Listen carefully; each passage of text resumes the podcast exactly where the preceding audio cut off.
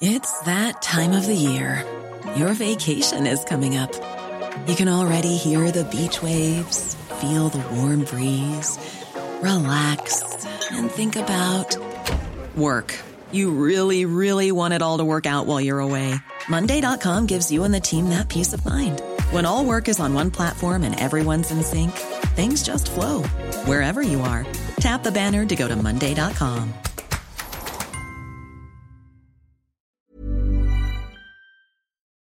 Heraldo Radio. La HCL se comparte, se ve y ahora también se escucha. Inicia. Las noticias de la tarde con Jesús Martín Mendoza en Heraldo Radio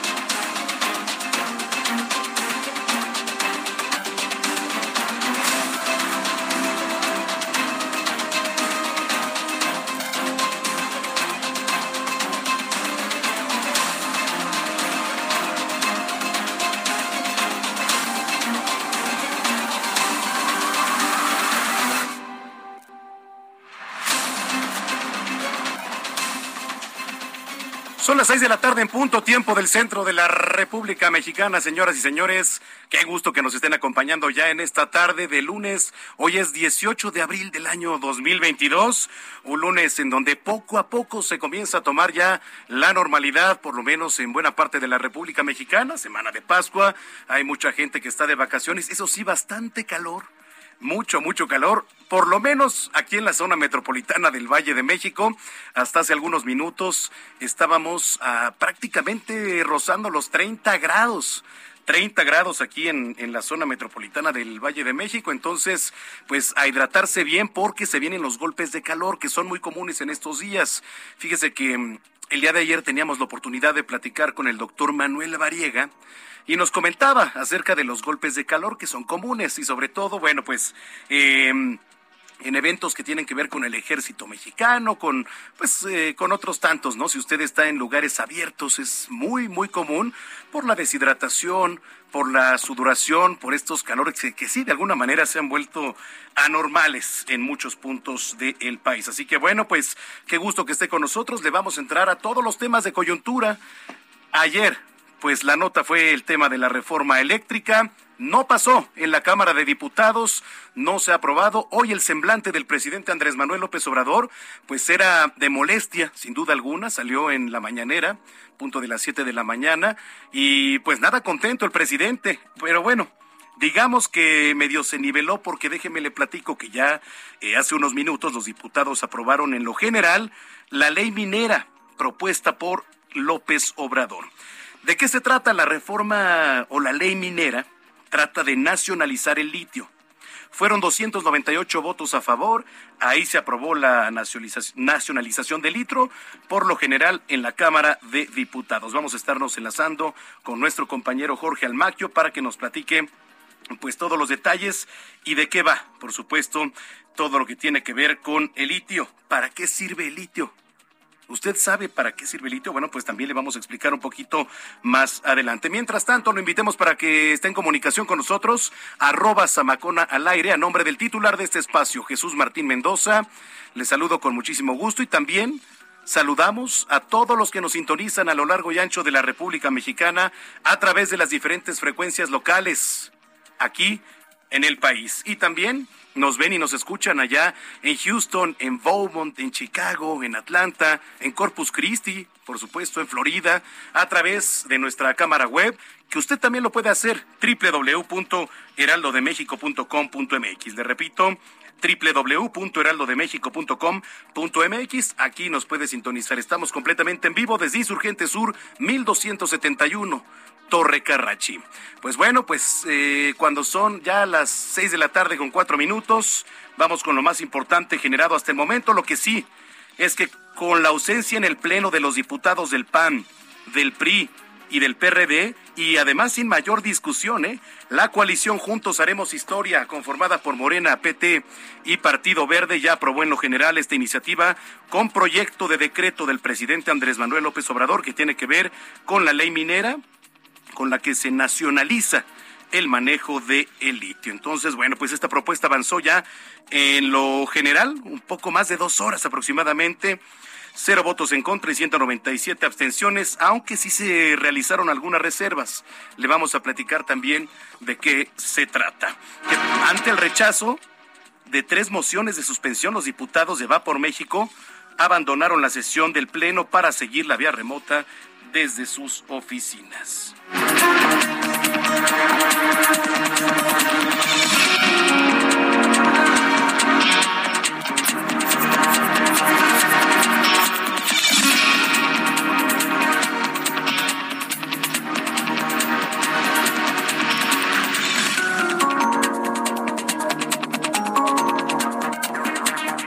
Lo más importante, le platico, la Cámara de Diputados aprobó esta tarde en lo general reformas y adiciones a la ley minera propuestas anoche por el presidente Andrés Manuel López Obrador de forma express, con dispensa de todos los trámites legislativos y tampoco sin moverle una sola coma. Mario Delgado, presidente de Morena, informó que va a exhibir los rostros y los nombres, además de los diputados que votaron contra la reforma eléctrica para que los mexicanos conozcan y así les está llamando Morena, para empezar por el presidente, traidores de la nación, quienes aseguró vendieron sus votos a intereses extranjeros. Tras más de una semana de la desaparición de Devani Escobar, las autoridades habrían centrado las investigaciones del caso en una empresa de transportes de carga, pues este es el último lugar en el cual se le vio ingresar de manera voluntaria. Le platico que la Secretaría de la Función Pública presentó en la Fiscalía General de la República una denuncia penal por enriquecimiento ilícito contra Alberto Elías Beltrán, ex procurador general de la República, por ingresos que no reportó entre 2014 y 2018 por más de 31 millones de pesos. La Procuraduría General de Justicia de Hidalgo informó que elementos de la unidad especializada en el combate del secuestro aprendieron en la Ciudad de México a José Artemio N., alias el Michoacano o el Rabias, quien en 2021 se fugó del penal de Tula de Allende junto con ocho reos más. También le cuento que autoridades sanitarias de la Ciudad de México exhortaron a la población mayor de 60 años que padezcan alguna comorbilidad a aplicarse la cuarta dosis de la vacuna contra COVID-19 a partir del día de hoy y hasta el 30 de abril. Podrán recibir este biólogo si ya cumplieron cuatro meses desde la tercera dosis. Oiga, en temas internacionales, las autoridades de Shanghái reportaron hoy las primeras tres muertes por COVID-19 en el brote en la ciudad más poblada y acaudalada de China. Los tres fallecidos eran ancianos que tenían enfermedades previas como, por ejemplo, la diabetes, la hipertensión y además no se habían vacunado contra el COVID-19. El presidente de Ucrania, Volodymyr Zelensky, reveló que los ataques militares de la ofensiva rusa dieron inicio en el este de Ucrania a, bueno, a esta campaña militar, el mandatario de Ucrania le llamó la batalla de Donbass, para que la que aseguró Rusia se preparó durante muchos años. Vamos a las calles de la capital. Comenzamos un recorrido. Daniel Magaña, ¿dónde andas? Adelante, excelente inicio de semana. ¿Qué tal, Manuel Zamacona? Muy eh, buenas tardes. Efectivamente, pues ya nos encontramos recorriendo las calles de la ciudad, concretamente la zona de, la colonia Roma para las personas que avanzan en las dimensiones de la Avenida de los Insurgentes. Todavía, pues se nota, eh, pues que todos los automovilistas o algunos de ellos aún están de vacaciones, así que pues el tránsito vehicular, si bien es abundante, pues no se presentan las complicaciones habituales, sobre todo para cruzar la zona de la avenida Álvaro Obregón, poco más adelante, pues la, la zona de la calle de Puebla, un poco antes de la glorieta de los insurgentes, únicamente pues hay que respetar, hay que respetar sobre todo evitar ser sancionado, respetar los semáforos en operación en todo este tramo, quien se incorpora hacia la avenida Álvaro Obregón, el avance es constante para trasladarse hacia la zona del eje 1 poniente, la avenida Cuauhtémoc. Que se reporte, continuamos atentos. Muy buenas tardes. Gracias, Daniel Magaña. Hasta luego. Hasta luego. En otro punto, Javier Ruiz. Adelante, Javier. Hola Manuel, ¿qué tal? Te saludo con gusto, excelente tarde. Pues informar que todavía trabajan personal del gobierno de la Ciudad de México y de la alcaldía Mar Obregón para retirar un vehículo que cayó a una obra de aproximadamente con una profundidad de 30 metros. Desafortunadamente, Manuel, pues falleció una mujer de 60 años de edad, una niña más de 6 años de edad y dos menores, dos varones de aproximadamente 10 y 15 años de edad resultaron heridos. Lo que nos refieren es que pues venía conduciendo esa mujer, esa señora sobre la calle de las flores. Desafortunadamente, pues desconocen si aceleró o si sufrió alguna un paro cardíaco o algo por el estilo.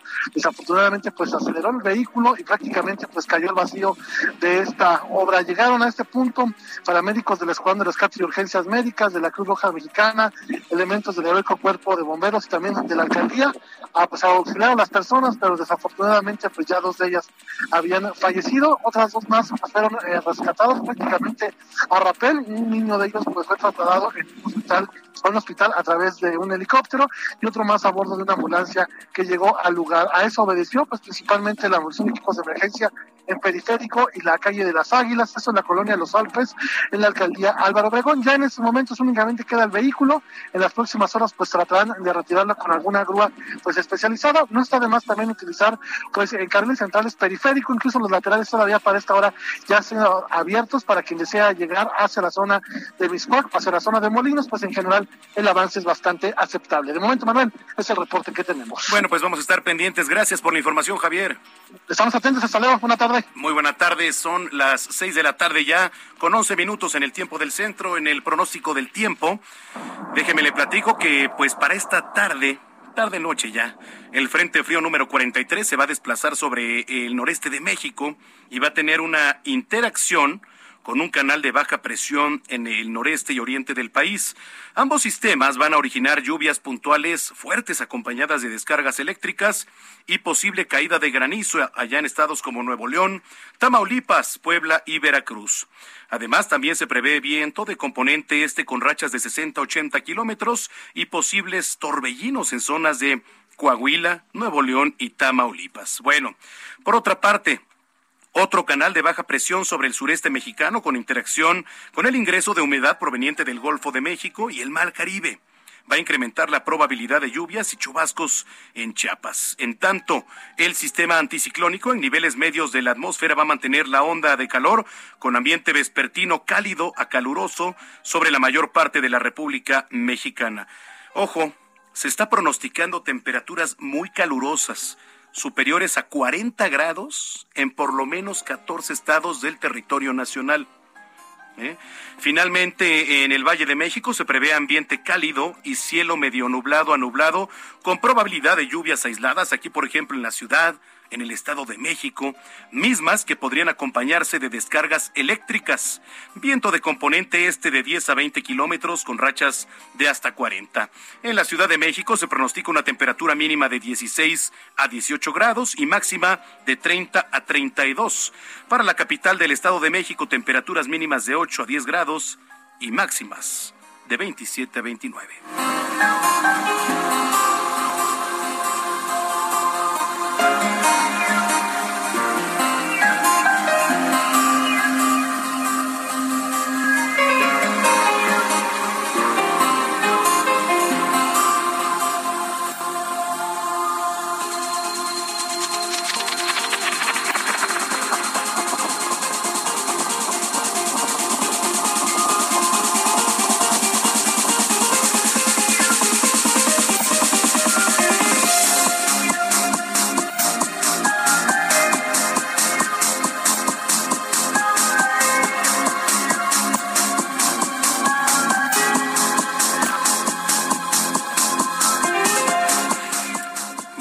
Está. Eh, le platicaba al inicio de este espacio eh, lo que también ha sido tendencia, por lo menos ahorita, en las redes sociales. Ya la Cámara de Diputados aprobó esta tarde, en lo general, reformas, adiciones a lo que tiene que ver con la ley minera propuestas por el presidente Andrés Manuel López Obrador. Esto fue de forma prácticamente exprese entonces vamos a enlazarnos eh, con mi compañero Jorge Almaquio, que nos tiene todos los detalles de lo aprobado. Ya en un momento lo vamos a tener aquí. Pero sí, mire, eh, hay algunos eh, diputados, estaba leyendo muchos de los tweets que se habían emitido esta tarde. Digo, per se de lo que también ocurrió el día de ayer con la reforma eléctrica. Y bueno, pues estaban diciendo que fue un gol prácticamente sin portero el aprobar en lo general reformas a lo que tiene que ver con la ley minera. Y a ver, de repente nos preguntamos, ¿qué tiene que ver? Porque el documento, por ejemplo, llegó ayer, domingo por la tarde, a la Cámara de Diputados, se publica en la Gaceta Parlamentaria y entonces se sube al Pleno de manera fast track. Jorge Almaquio con la información. Adelante, Jorge. ¿Qué tal, Manuel? ¿Cómo te va? Buenas tardes a los amigos del auditorio. Efectivamente, y hoy con la ausencia en el Pleno de los diputados del PAN, PRI y PRD, y sin mayor discusión, la coalición Juntos Haremos Historia, Morena, PT y Partido Verde, junto con Movimiento Ciudadano, aprobaron en lo general la iniciativa con proyecto de decreto del presidente Andrés Manuel López Obrador de la ley minera con la que se nacionaliza el manejo de litio. La propuesta avanzó en lo general en poco más de dos horas con 298 votos a favor, cero en contra y 197 abstenciones. El documento llegó, ya lo decías Manuel, el domingo por la tarde noche a la Cámara de Diputados. Se publicó ya a la medianoche en la Gaceta Parlamentaria y hoy, hoy se subió el pleno de manera fast track con la dispensa de los trámites del proceso legislativo, entre ellos, por supuesto, su paso por comisiones para su dictaminación ante el rechazo de tres mociones de suspensión que hicieron los diputados de Va por México, pues abandonaron la sesión del Pleno para seguir la, a esta, esta sesión, la siguieron vía remota desde sus oficinas. Y bueno, a la salida de este del Pleno, Rubén Moreira, coordinador del PRI, criticó que Morena se brincara los requisitos legislativos sin saber, sin saber qué iban a votar y dijo, bueno, pregúntele a alguno de los legisladores y va a ver que nadie sabe cuál es el contenido de esta ley. Pero así lo comentó, escuchemos. Se quiere que se voten sin conocerse. Si usted le pregunta a un legislador, pero estar en el Pleno ahora, ¿cuántos artículos están modificando? ¿Cuáles son las fracciones? No lo van a saber. Creo que es demasiado delicado esto. Por el caso del litio, nosotros en el PRI queremos que esté en manos de las y los mexicanos. Su extracción debe ser de manera moderna, tecnológicamente, si no corremos el riesgo de que se quede enterrado. Pero a mí lo que me preocupa de este proceso es que se siga legislando de esta manera, tratando de darle una vuelta a todo el proceso. Y durante la presentación, Manuel Amigos, en el pleno de esta iniciativa, Leonel Godoy, vicecoordinador de Morena, pues aprovechó para criticar al PRI, que quien dijo pues se convertirá ante esta posición que han hecho y esa alianza, coalición que han hecho con el Partido Acción Nacional y también con el con el eh, PRD, bueno, pues dijo, se van a convertir en la rémora de Acción Nacional que dijo, ellos, ellos sí son nuestros verdaderos adversarios. Así lo comentó, escuchemos. Por eso hoy se salieron juntos la rémora de la derecha. En eso se va a convertir el PRI si no corrige el rumbo se va a convertir en un satélite del Partido Acción Nacional. El Partido Acción Nacional sí es nuestro adversario. Así surgió en 1938 porque estaba en contra de la expropiación petrolera, porque estaba en contra de la escuela pública y porque estaba en contra del reparto agrario. Con ellos nos vamos a enfrentar este año, el próximo año y en el 24. Y de esta manera, Manuel, la iniciativa presidencial presenta modificaciones del artículo 1, 5, 9 y 10 de la ley minera. En este último se plantea la creación de un organismo especial que se va a encargar del manejo del mineral y que estará a cargo del Estado mexicano. Dice el documento, la explotación, el aprovechamiento de litio quedan exclusivamente a cargo del Estado y se llevarán a cabo por el organismo público descentralizado que determine el Ejecutivo Federal en términos de las disposiciones aplicables.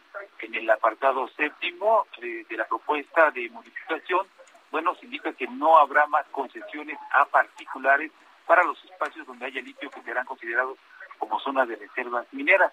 Se declara de utilidad pública la exploración, explotación y aprovechamiento de litio, por lo que no se otorgarán concesiones, licencias, contratos, permisos, asignaciones o autorizaciones en la materia. Serán consideradas zonas de reserva minera aquellas en que haya yacimientos de litio. De esta manera, bueno, ya con la aprobación, Manuel, pues esta iniciativa, esta, esta ley, estas modificaciones son enviadas al Senado de la República, que se espera que la reciban hoy mismo por la noche para que mañana pues puedan subir al pleno y se eh, pues debata y se vote precisamente en el pleno de la Cámara Alta. Manuel, amigos, el reporte que les tengo.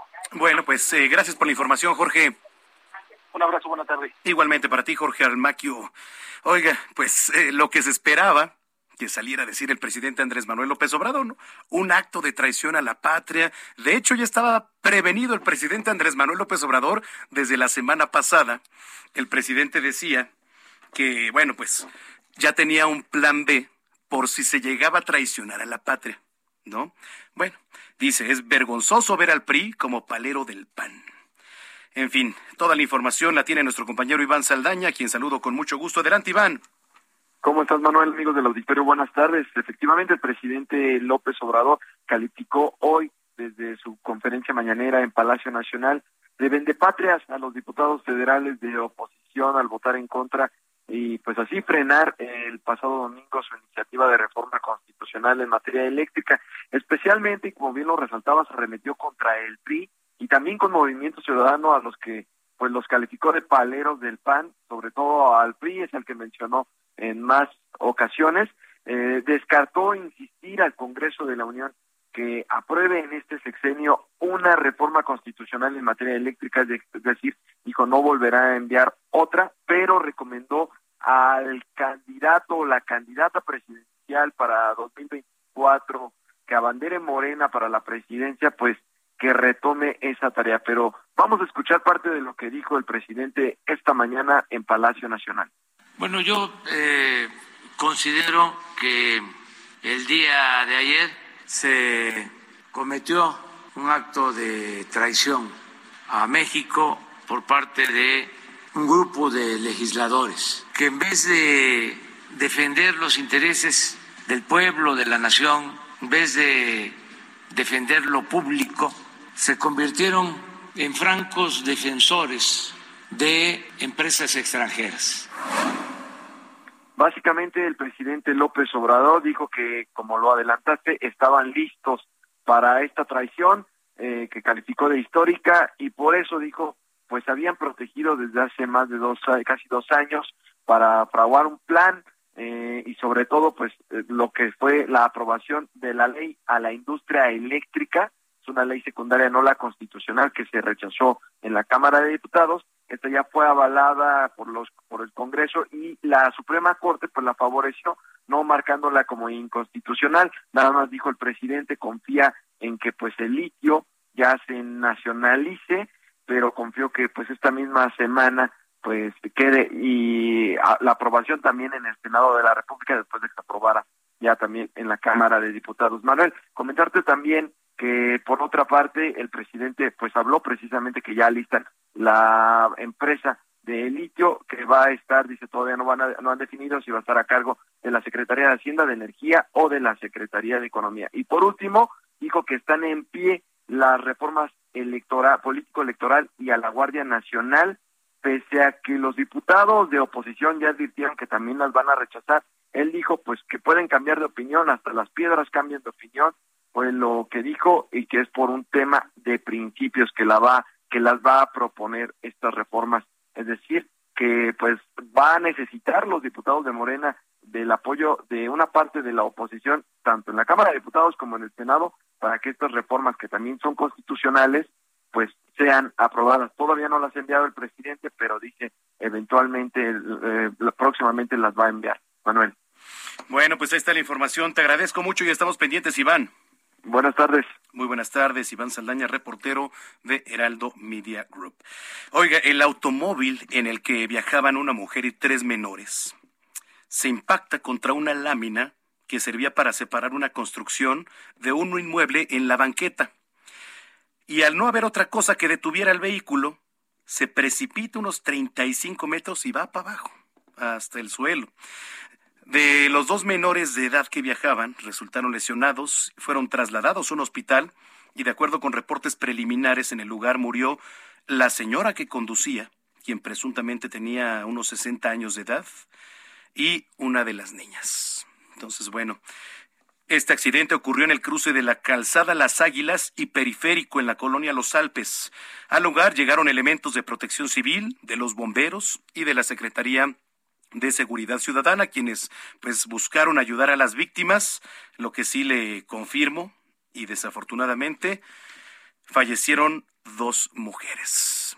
hay que tener mucho cuidado, maneje con precaución, a pesar de que la capital, en este momento, al ser una semana, todavía, pues para muchos vacacional, está pues con un tránsito considerable si tomamos en cuenta todo el tráfico que se genera en un día normal en la zona metropolitana del Valle de México. Bueno, lo invitamos a estar en comunicación arroba Samacona al aire arroba Heraldo de México, arroba Samacona al aire y arroba Heraldo de México. Ustedes estén las noticias de la tarde aquí a través del 98.5 de FM en el Valle de México. 6 con 24. Vamos a la primera pausa. Ya, ya regresamos.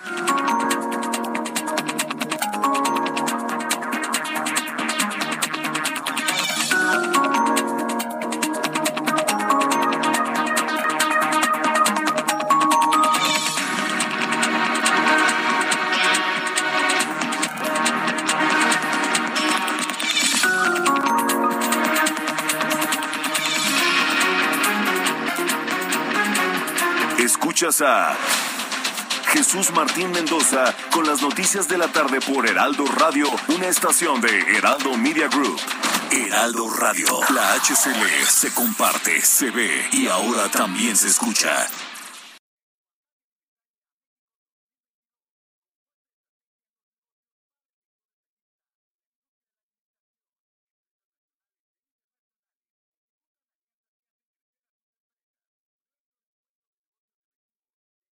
Heraldo Radio. Escucha las noticias de la tarde con Jesús Martín Mendoza. Regresamos.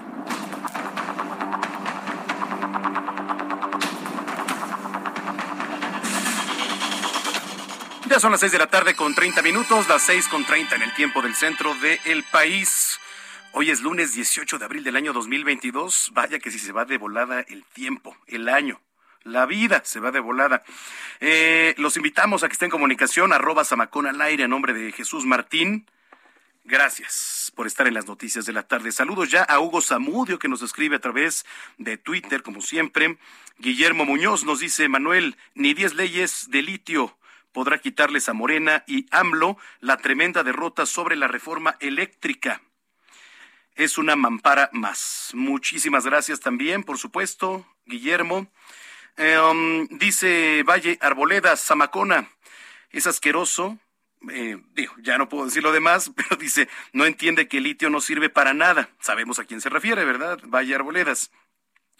Eh, si no tenemos especialistas, por ejemplo, en lo que tiene que ver con electroquímica, que lo conviertan en baterías. El ganón será Napito y el Sindicato de Trabajadores Mineros de Litio del Bienestar u otra mafufada dice. Bueno, gracias, Valle Arboledas, y gracias a usted por estarnos contactando. Yo le invito a que lo haga, arroba Samacón al aire. Aquí estaremos dando lecturas a sus comentarios, opiniones, sugerencias y demás, porque hay que recordar que nosotros también somos su voz. Somos una vía de comunicación y también nos están monitoreando. Entonces, si usted tiene alguna queja sobre su colonia, su unidad habitacional, su calle, no sirve, por ejemplo, alguna cosa, hay un bache grande, digo, son ejemplos, ¿no?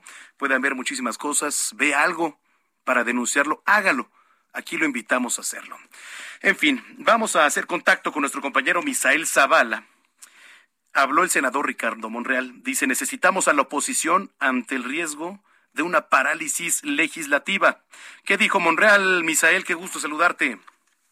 Manuel, te saludo, saludo también al auditorio. Efectivamente, pues ante el freno que el PAN, PRI, PRD y Movimiento Ciudadano metieron a la reforma eléctrica, el líder de Morena en el Senado, Ricardo Monreal, reconoció que su partido necesita de la oposición para avalar las próximas reformas constitucionales que envía el presidente Andrés Manuel López Obrador al Congreso de la Unión. En una conferencia de prensa, el también presidente de la Junta de Coordinación Política de la Cámara Alta expresó así tajantemente los necesitamos. Necesitamos a la oposición para construir mayorías, para sacar adelante reformas y que no se caiga prácticamente pues en una parálisis, parálisis legislativa de reformas constitucionales que pues necesitan, eh, como es bien sabido, la mayoría calificada, es decir, dos terceras partes del, eh, tanto de la Cámara de Diputados como de la Cámara de Senadores para ser avaladas aunque afirmó también Monreal que el freno a la reforma eléctrica no fue un fracaso para Morena en el legislativo, sí reconoció que el Congreso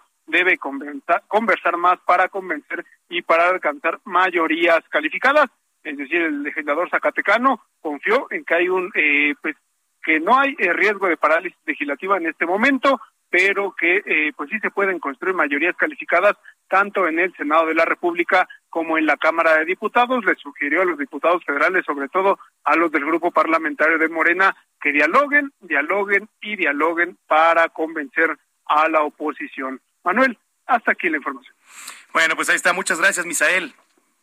Gracias, buena tarde. Muy buenas tardes. Oiga, eh, durante el primer trimestre del año, se registraron 64 incendios de bosques y pastizales en el municipio de Naucalpan, que bueno, pues sí consumieron ¿eh? una buena extensión de 182.57 hectáreas, los cuales fueron atendidos por la Coordinación Municipal de Protección Civil y Bomberos.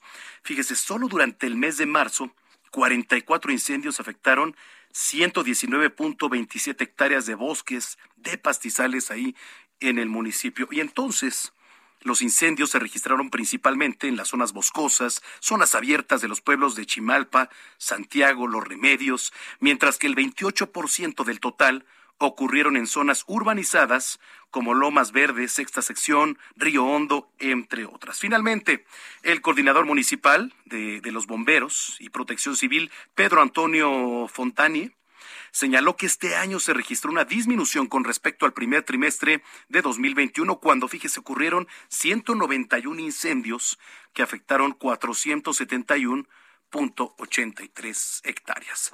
Ya son las seis de la tarde con 35 minutos.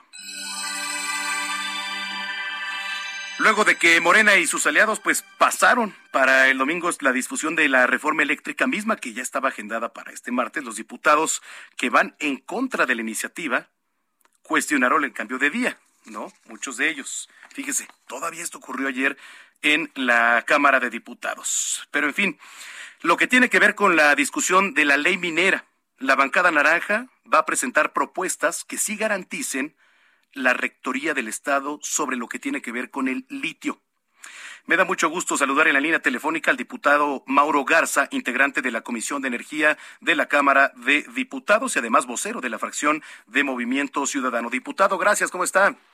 Muchas gracias, Manuel. Gracias por la oportunidad de poder platicar contigo con tu gran auditorio. Muchas gracias. Eh, estábamos viendo y ya es, de hecho, ahorita, pues, en muchos de los medios de comunicación, por lo menos vía digital, eh, portada lo que tiene que ver con la aprobación en lo general de la ley minera presentada por el presidente Andrés Manuel López Obrador. ¿Qué lectura con lo ocurrido el día de hoy? realmente pues era solo un procedimiento, pues, eh, obviamente pues, nadie puede estar en contra de lo que ya es propiedad de la nación y que la correcta explotación del mismo pues pueda ser para beneficio de los mexicanos, ¿no? Pues era, recordemos que al presidente pues le gustan los símbolos y necesitaba decir que defendió el tema del litio de las manos voraces de los extranjeros y de los privados, cosa que no es realidad, o sea, el litio ahí está, simple y sencillamente bastaba con no dar concesiones, pero bueno, pues él necesitaba un discurso, por eso vino a esta cuestión, pues obviamente ahí nadie puede votar en contra de la misma, y donde nosotros sí nos quedamos a dar la discusión, y posteriormente, pues al no ser escuchadas nuestras propuestas, votamos en contra, pues fue con el tema precisamente de lo particular, donde nosotros hablábamos y pedíamos la oportunidad de que se escuchara la voz de los expertos, que se hicieran planes de negocio, que se permitiera, en caso de ser necesario, la inversión de los privados este, para poder tener un, correcto aprovechamiento del litio, que sabemos que pues, se requiere de una gran inversión de tecnología misma que no se tiene, y lo que nosotros fuimos muy puntuales, pues que no queremos otro barril sin fondo como lo es Comisión Federal de Electricidad o como lo es Pemex, que recordemos que CFE, pues en el 2017 eh, generó 105 mil millones de utilidades y el año pasado tuvo 95 mil millones de pérdida más 73 mil millones de pesos de subsidio. Y que Pemex, si bien tenía pérdidas en el 2018 de 180 mil millones de pesos, pues en el 2020 tuvo 480 mil millones de pesos de pérdida. Esa es la preocupación que nosotros tenemos, que en este afán del presidente de hablar del tema del litio, pues se vuelva de nueva cuenta en la improvisación, se vuelva de nueva cuenta en no escuchar la voz de los expertos, en no contar con los permisos, en no contar con la infraestructura necesaria y con el conocimiento necesario, y pues que también aquí nos enteremos que estamos perdiendo recursos de los mexicanos, recursos que tendrían que ser utilizados para, para el tema tan necesario que tenemos hoy para el tema necesario que tenemos en el tema de seguridad, en el tema de infraestructura hospitalaria, en el tema de salud, en el tema de desarrollo económico. Ah, hay uno de los apartados que es el apartado séptimo de esta propuesta de, de, modificación, donde pues se señala, o al menos el presidente dice, que no va a haber más concesiones a particulares para los espacios, sobre todo donde haya litio, que serán considerados zonas de reserva minera. Lectura porque eh, muchos de nosotros no estamos considerados con, con el litio, ¿no? Por ejemplo, su utilidad, la utilidad pública, la exploración, la explotación, etcétera. ¿Cómo darle también lectura a esto? Sí, ahí lo que nosotros hablábamos y que fue, me tocó en la parte eh, inicial de, de, este debate, donde posteriormente pues algunas fracciones abandonaron el recinto, pues nosotros hablábamos de la manera de hacer política de este gobierno, pues ante la pérdida que se dio ayer de la reforma eléctrica, que ganó México y que qué bueno que se que no pasó esta reforma, si hay oportunidad le entramos también a ese tema, pero pues obviamente el presidente necesitaba eh, un triunfo y pues el triunfo que requería pues es que hoy y para que mañana salga en su mañanera pues hablar del tema del litio eh, y obviamente pues no dio la oportunidad de que se discutiera previamente en comisiones que se analizara que se diera la oportunidad del debate para posteriormente con un análisis con el tiempo suficiente pues pudiera ser discutida entonces, eh, ese es el, el punto del que hablábamos. Cuando él menciona que no pueden participar los privados, pues ahí la, la, el cuestionamiento que hacemos nosotros es, oye, hay que aprender de las experiencias que se tienen en otros países, no queremos más refinerías como dos bocas que cada vez que nos dan información sobre la misma es para decirnos que nos va a costar más, es para decirnos que el tiempo se está aplazando y además todos tenemos el conocimiento de que una vez que esté terminada, pues la misma generará pérdidas. Sí, por supuesto. Ahora estaba viendo en países como Bolivia, por ejemplo, todo el tema de se le ha llamado nacionalización ¿no? a, a, todo esto también es un es un recurrente, son discursos también de, de, de, personajes de alguna manera, pues emblemáticos, pero también polémicos, ¿no? Sí, aquí en el tema, y era lo que nosotros eh, planteábamos, oye, en el tema de nacionalización, pues no queremos el simplismo con el que opera este gobierno, el, el, simplismo con el que se canceló el proyecto de infraestructura más grande de América Latina y se destinó una cantidad importante de pérdida, 350 mil millones de pesos en la cancelación del aeropuerto y posteriormente se construye un aeropuerto, pues que hoy que está la primera parte terminada, pues hemos visto que no es la solución, ya se había advertido, ya habían hablado los expertos que esto no sería la solución para el espacio aéreo aquí, la, la solución para la Ciudad de México. Y pues ya lo vemos con cinco vuelos pues el aeromuerto no está siendo la solución que planteó este gobierno. Sí destinamos una gran cantidad de recursos sí nos perdimos la oportunidad de tener un aeropuerto de primer mundo que nos permitiera una mayor conectividad y que permitiera una mayor derrama económica por el gran número de turismo, de turistas que pudieron haber llegado a nuestro país y la derrama que eso significa por no tener los estudios eh, lo mismo pasa con el tema del de tren eh, del tren Maya, en el cual pues no sabemos dónde inicia, dónde termina, simple y sencillamente se decide instalar una gran cantidad de árboles y luego dicen, perdón, por ahí no va a pasar, va por otro lado. Y también cuando cuestionamos, oye, una vez que esté terminado, ¿cuánto le va a costar a los mexicanos? Sabemos que el tema del funcionamiento del tren será deficitario, pero no sabemos cuánto es lo que nos costará el funcionamiento del mismo. Aquí por eso nosotros planteamos la necesidad en un tema tan complejo como es la extracción de litio, pues que se permitieran que el riesgo lo corrieran los privados. Obviamente no estamos defendiendo a nadie, aquí estamos hablando que sea una licitación clara, pública, donde el gran triunfador sea nuestro país, pero que sean los privados los que corran el riesgo en la inversión, el riesgo eh, en ese gran análisis, porque es complejo la extracción del mismo y que, el, y que obviamente nuestro país se pudiera beneficiar pues de los resultados que se obtengan. Han sido un par de días intensos allí en el Congreso. ¿Qué viene ahora? Pues ahora va, eh, vamos a seguir, ya prácticamente este periodo está terminando, ya se advirtió que no haya, habrá un periodo extraordinario, ante lo cual pues ya quedan días de, de, discusión, no de temas fundamentales, y la que vendrá ahora una gran defensa pues tendrá que ser por este Instituto Nacional Electoral, donde sabemos pues que todos los días ha sido atacado por el presidente y su partido, y que sin lugar a dudas pues necesitamos conservar este instituto que garantiza la vida democrática de nuestro país, que es de todos los ciudadanos, que lo tenemos que hacer nuestro y que queremos seguirlo fortaleciendo y no que desaparezca este instituto o que se debilite como se pretende, ¿no? Será pues definitivamente de las principales discusiones que se darán en el futuro y hoy lo que nos corresponde, y también lo hablábamos ayer con el tema de la industria eléctrica, por supuesto que hay modificaciones que se pueden hacer, por supuesto que lo que se realizó en el 2013 tiene vacíos y tiene áreas de oportunidad, por supuesto que queremos una Comisión Federal de Electricidad fuerte y sólida, pero también queremos inversión, queremos desarrollo, eh, queremos energías renovables y lo más importante, pues queremos energías limpias y energías baratas y con una seguridad energética. Eso es lo que nosotros estamos planteando. Ojalá y le podamos entrar a esta discusión y no sea simple y sencillamente una simulación, o como lo mencionaba hoy en tribunas, pues que la bancada de la mayoría pues se convirtió en una oficialía de partes donde no escuchan eh, los, los puntos de las diferentes fracciones y ni siquiera escuchan los propios, porque obviamente les pasan lo que tienen que hacer ellos, y sencillamente están ahí para votar lo que les envían. Diputado, gracias por platicar con nosotros esta tarde. Muchísimas gracias a ustedes por la oportunidad y estoy a la orden. Gracias, es el diputado Mauro Garza, integrante de la Comisión de Energía de la Cámara de Diputados y también vocero de la fracción de Movimiento Ciudadano. Las seis de la tarde ya con 44 minutos en el tiempo del centro del país. Bueno, pues sí, le decía al diputado, vaya día intenso ayer en la Cámara de Diputados. ¿Cómo fue el balance de la sesión de este domingo, en donde lo principal y la nota hoy de prácticamente todos los diarios de circulación nacional fue el rechazo a la reforma eléctrica. Me da mucho gusto saludar en la línea telefónica a el diputado, bueno, ya casi lo tenemos, casi lo tenemos en la línea, al diputado Luis Espinosa Cházar que ya lo vamos a tener ahorita en un minutito para platicar pues todo el balance que hubo ayer, los dimes, los diretes, las discusiones, todo todo, todo lo que, lo que ocurrió ayer en el Palacio Legislativo de San Lázaro.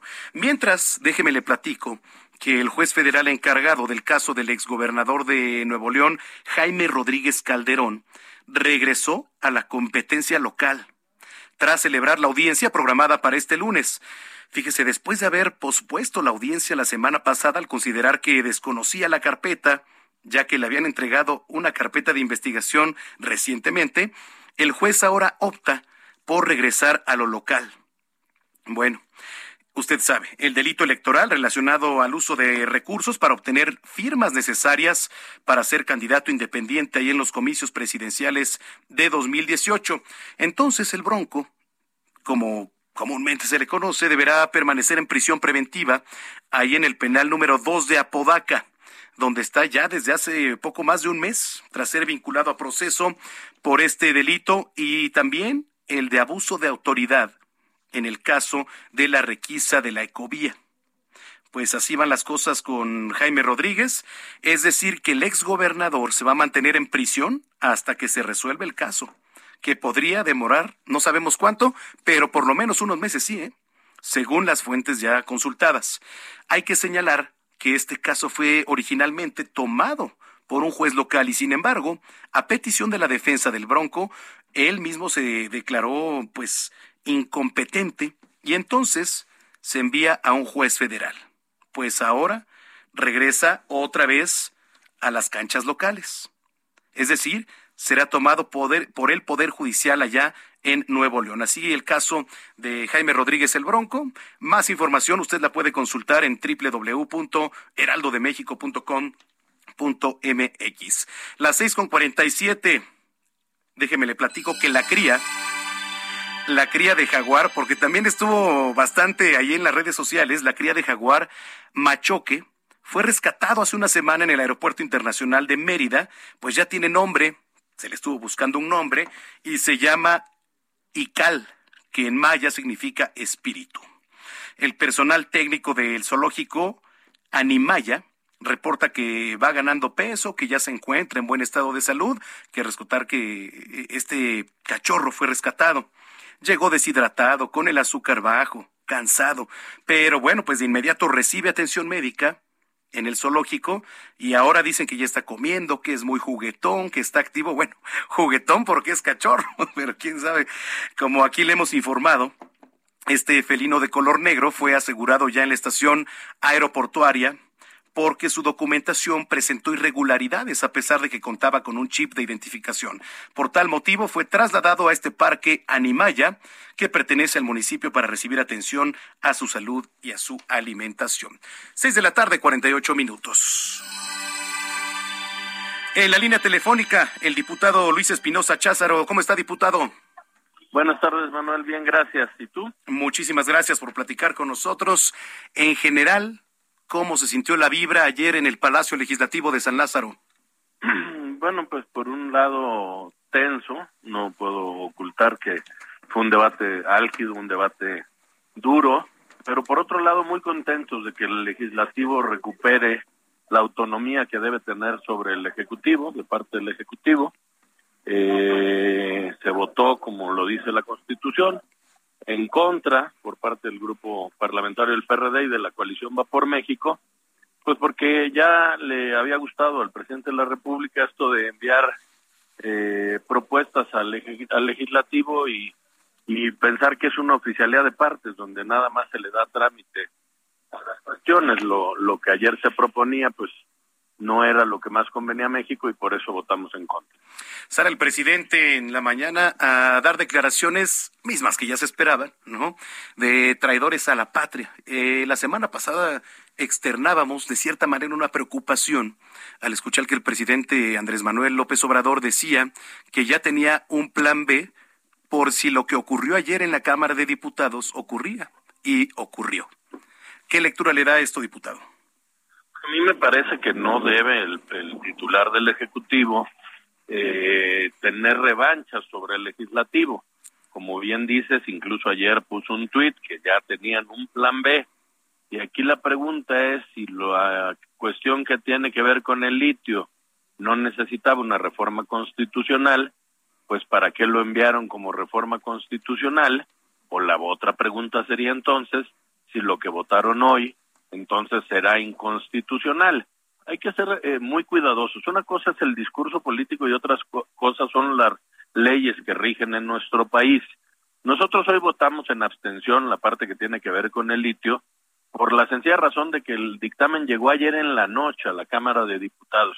Y así como nosotros en la oposición no conocemos el dictamen a fondo, los alcances del mismo, pues estoy seguro que los diputados de Morena de ayer a la medianoche que terminó la sesión a hoy en la mañana que estaban dando declaraciones y votando este dictamen, pues no tuvieron tiempo literalmente ni de leerlo. Entonces, eh, yo haría un llamado a que el oficialismo ya pare este atropello de la, digamos, de la vida legislativa y que lo que llegue a la Cámara de Diputados por parte del Ejecutivo eh, sean cuestiones que permitan llevarse a debate, a discusión, también a consensos. Estamos abiertos a consensar para hacer leyes que le sirvan a México, pero no estar utilizando el legislativo, insisto, como si fuera una oficialidad de partes donde se miden las fuerzas de unos y otros. Nosotros no estamos en esa lógica. Ah, eh, eh, gracias. En este momento, diputado, estoy leyendo un tuit de la diputada Alexis Gamiño tuiteó hace 10 minutos, dice, en un principio ingenuamente pensé que con mis temas ambientales el partido con el que más coincidía era el Partido Verde Ecologista. Y dice, por levantar la voz y no seguir una ciega obediencia, me acaban de notificar que he sido expulsada del partido. Entonces, bueno, pues no sé si comiencen ya algún tipo de represalias. Escuchábamos también eh, algunas voces ¿no? de Morena diciendo que va a haber campañas a lo largo, a lo ancho, ancho de la República Mexicana. Cietlali Hernández, una persona, un personaje político también, en donde dice, no sé si sonó a manera de amenaza el estar exhibiendo a los diputados que votaron en contra. Bueno, eh, eso se acerca al, fascismo.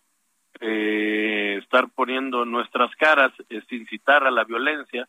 Hubo ayer manifestaciones en las redes de agresiones contra los que el único delito que cometemos o la única impertinencia que hemos cometido es que no pensamos como el presidente de la República y su partido. Ya veíamos esto de la diputada del Verde, que por cierto es bastante activa en temas de, de medio ambiente, y yo, yo sé de ella porque la presidencia de, de cambio climático la tiene el PRD en, en Etna Díaz, y me habla muy bien de la diputada que le interesa que las cosas ambientales funcionen.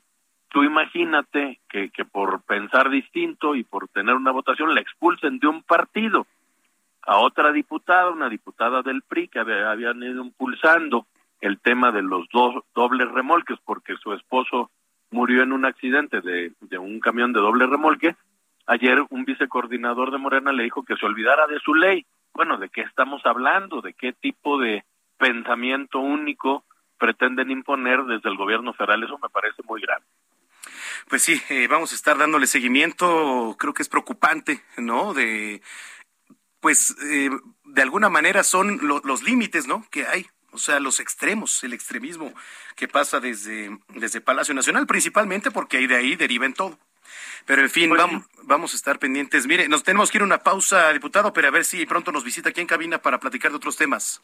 Con mucho gusto, claro que sí.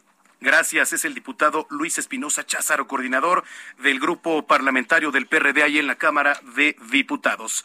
Lo invito a que participe con nosotros. Regresando de la pausa, vamos a leer algunos tweets, eh, mucha de la comunicación que usted hace favor de entablar aquí con este espacio. Está usted en las noticias de la tarde a través de Heraldo Radio, el 98.5 de FM en el Valle de México. Soy Manuel Zamacona, arroba Zamacona al aire. Le repito, arroba Zamacona al aire. Vamos a una pausa breve. No le cambie.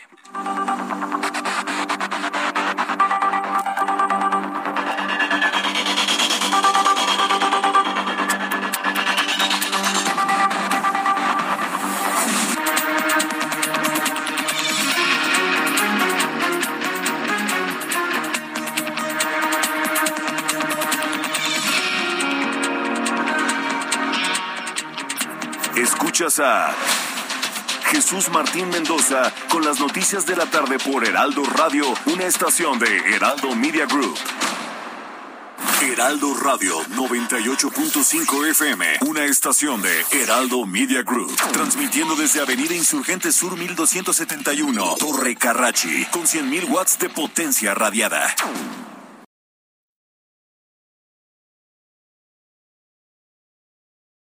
Heraldo Radio. La HCL se comparte, se ve y ahora también se escucha. Escucha las noticias de la tarde con Jesús Martín Mendoza. Regresamos.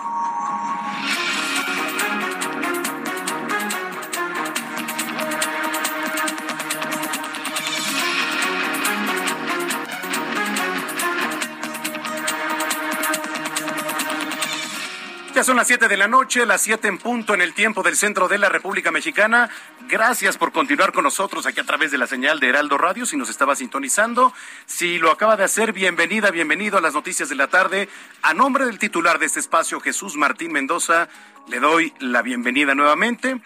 Y este, le digo, si ya nos estaba sintonizando, qué gusto que siga aquí con nosotros. Está usted en el 98.5 de FM en el Valle de México, es la frecuencia eh, local aquí en la zona metropolitana. Y también saludamos a los que nos escuchan a lo largo y ancho de la República Mexicana, de norte a sur, de sur a norte.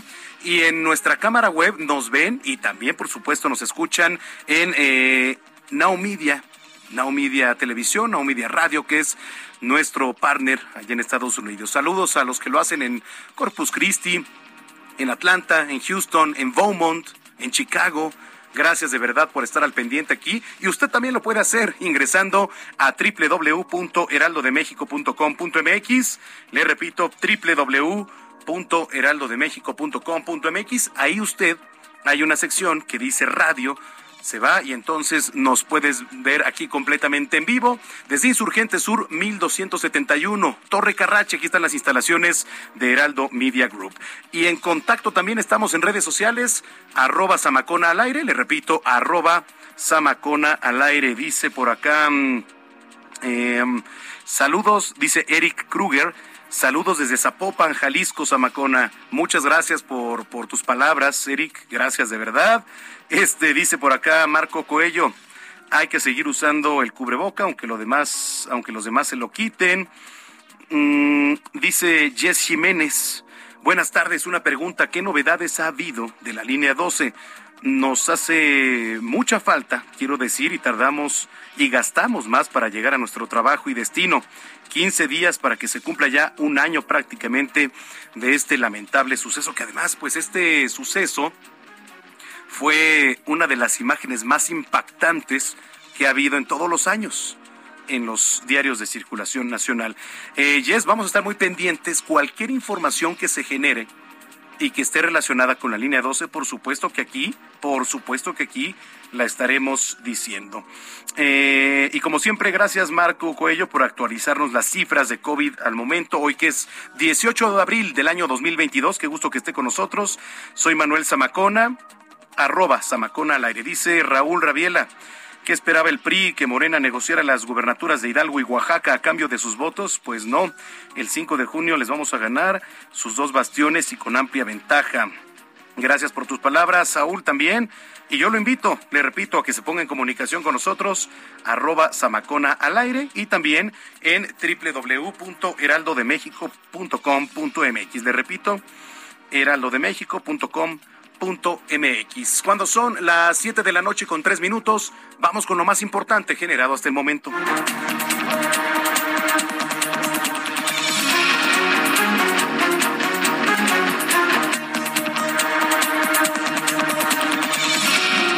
El diputado Mauro Garza declaró en entrevista aquí en estos micrófonos en el Heraldo Radio que en el caso de la ley minera, la extracción del litio escuche que bueno, pues además ahora es una palabra que está en tendencia, la extracción del litio.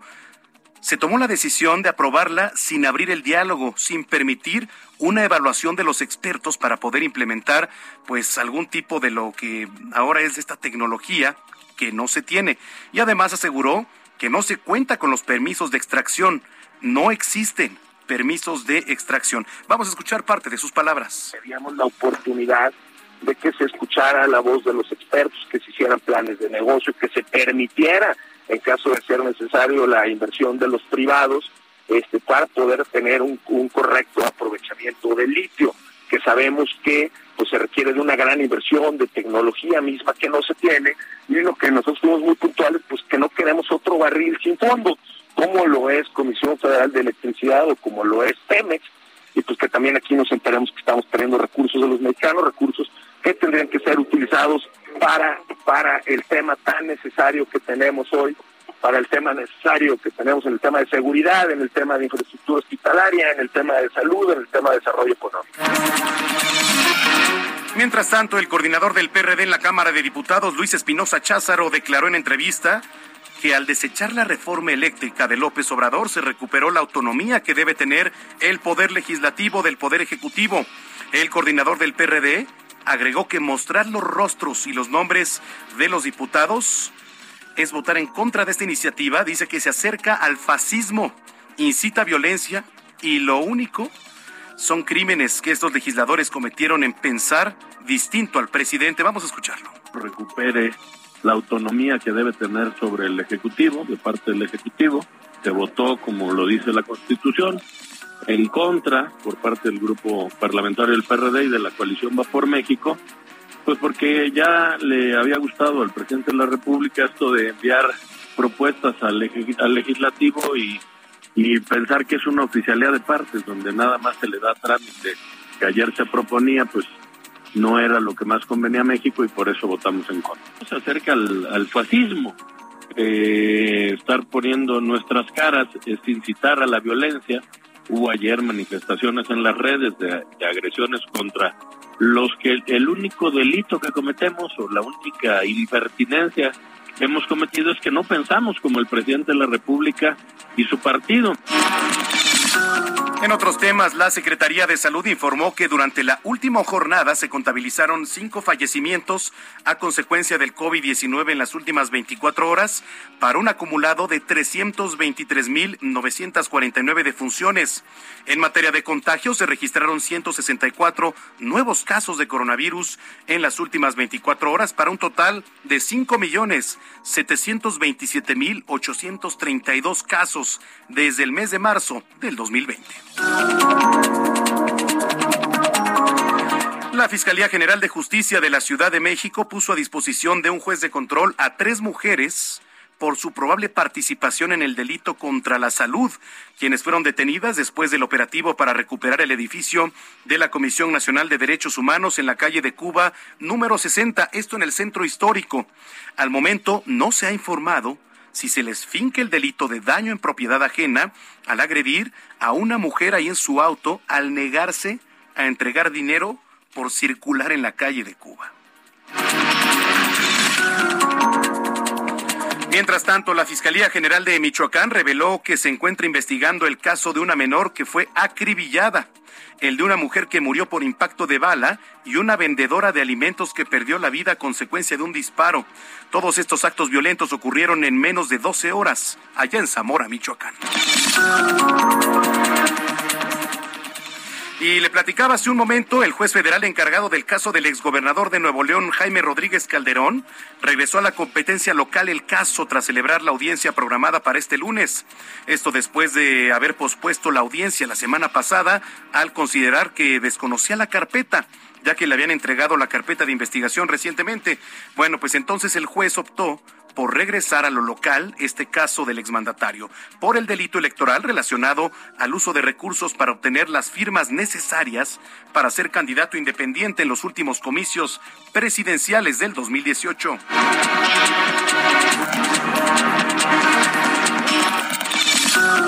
Vamos a temas internacionales. Un cohete fue disparado este lunes contra territorio de Israel desde la franja de Gaza. El primero en meses fíjese, después de semanas marcadas por atentados, operaciones también allá en Cisjordania y los enfrentamientos del pasado fin de semana en Jerusalén, el ejército israelí informó que el cohete fue interceptado por el sistema de defensa cúpula de hierro. Autoridades sanitarias de India criticaron las cifras emitidas por la Organización Mundial de la Salud, que calculaban un aproximado de 4 millones de muertos a consecuencia del COVID-19. El ministro de Sanidad de la India dijo que la cifra emitida por el organismo era ocho veces mayor a la real y calificó los datos de la Organización Mundial de la Salud como cuestionables y estadísticamente no probadas. El presidente de Ucrania, Volodymyr Zelensky, entregó hoy un formulario sobre la adhesión a la Unión Europea. Dijo que creía que este paso llevaría a su país a obtener estatus de candidato ya prácticamente en unas semanas. En tanto, le platico que el ejército de Estados Unidos espera empezar a entrenar a soldados ucranianos en el uso de artillería con obús en los próximos días. Uso de artillería con obús, dijo este mediodía un funcionario de alto rango de la defensa estadounidense. Oiga, también lo que estuvo en tendencia el día de hoy es que el futbolista portugués Cristiano Ronaldo y su pareja Georgina Rodríguez anunciaron en redes sociales la muerte de uno de los mellizos recién nacidos. Por el momento se desconocen las causas del fallecimiento del bebé. Vamos a otro recorrido por las calles de la capital. Daniel Magaña, adelante. ¿Qué tal? Ahora con información vehicular para las personas que se trasladan en la zona de la media revolución. Fíjate que está nublado toda esta zona.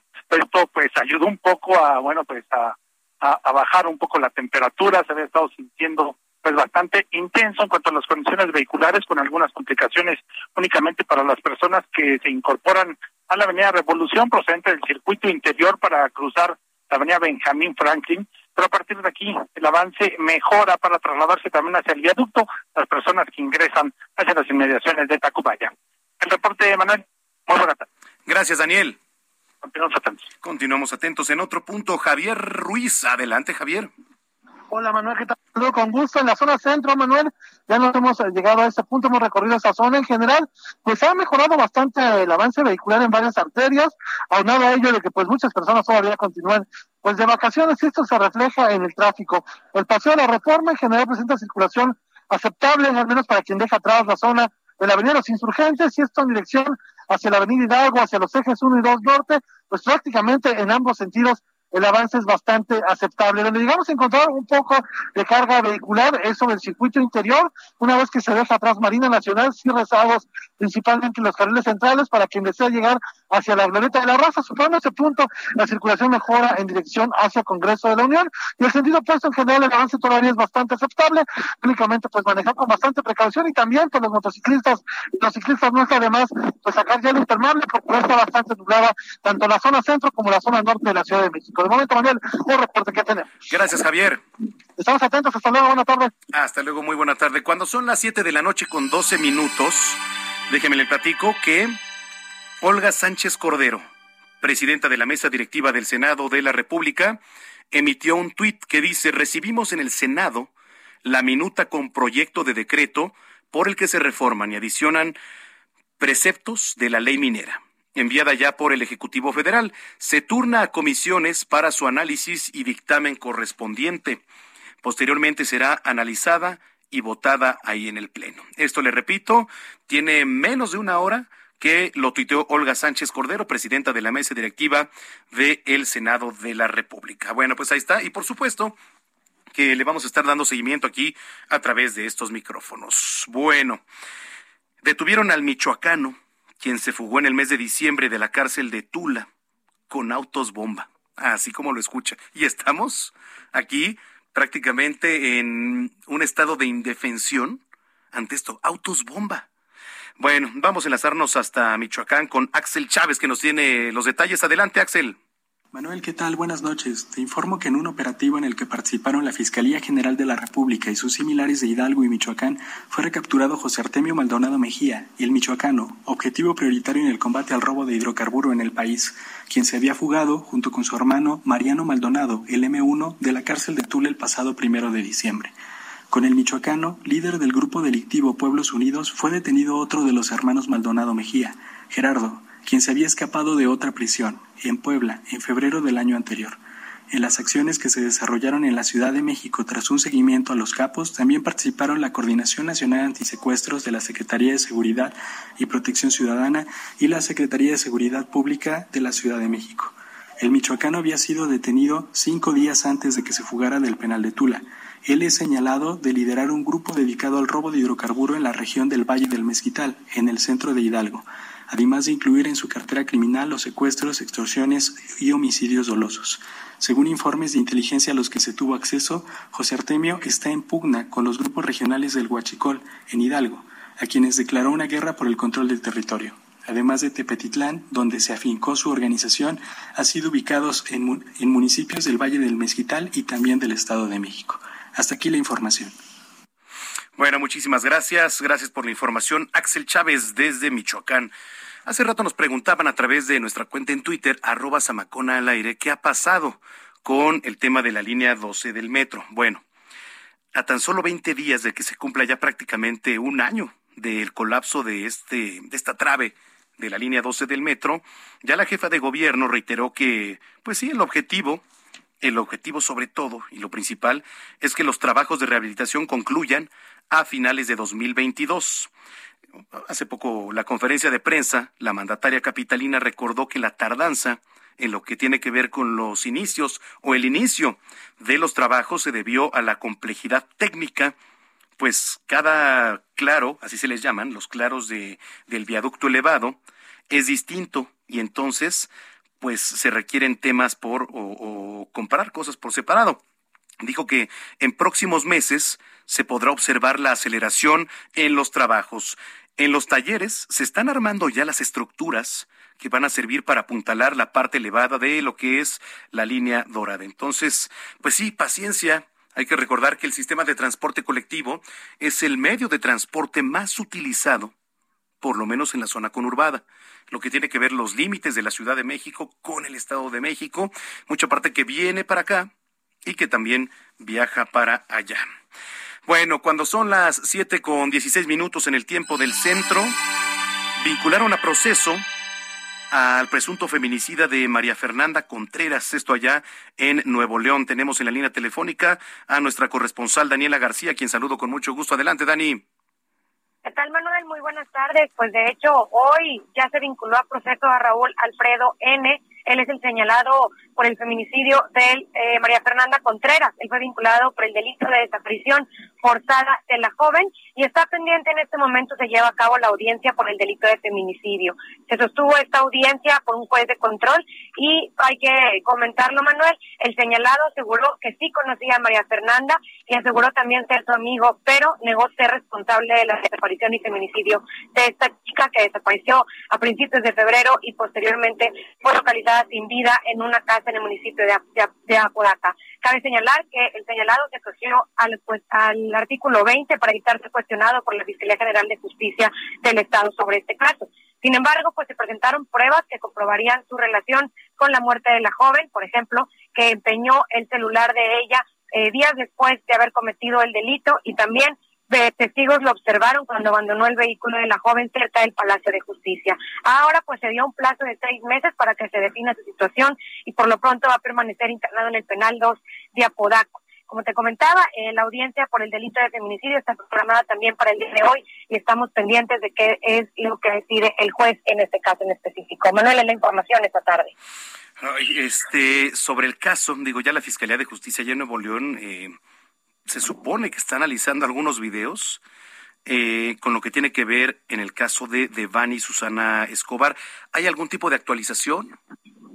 Hasta el momento no, Manuel. Lamentablemente se mantiene esta búsqueda por parte de familiares, de ministeriales, de las autoridades en general. Y como bien mencionas, pues al parecer hay una pista, hay videos donde se puede observar a Devani ella caminando cerca de una empresa ubicada a, metros de donde fue la última vez que fue vista en esta famosa fotografía que bueno, pues vamos a estar en comunicación.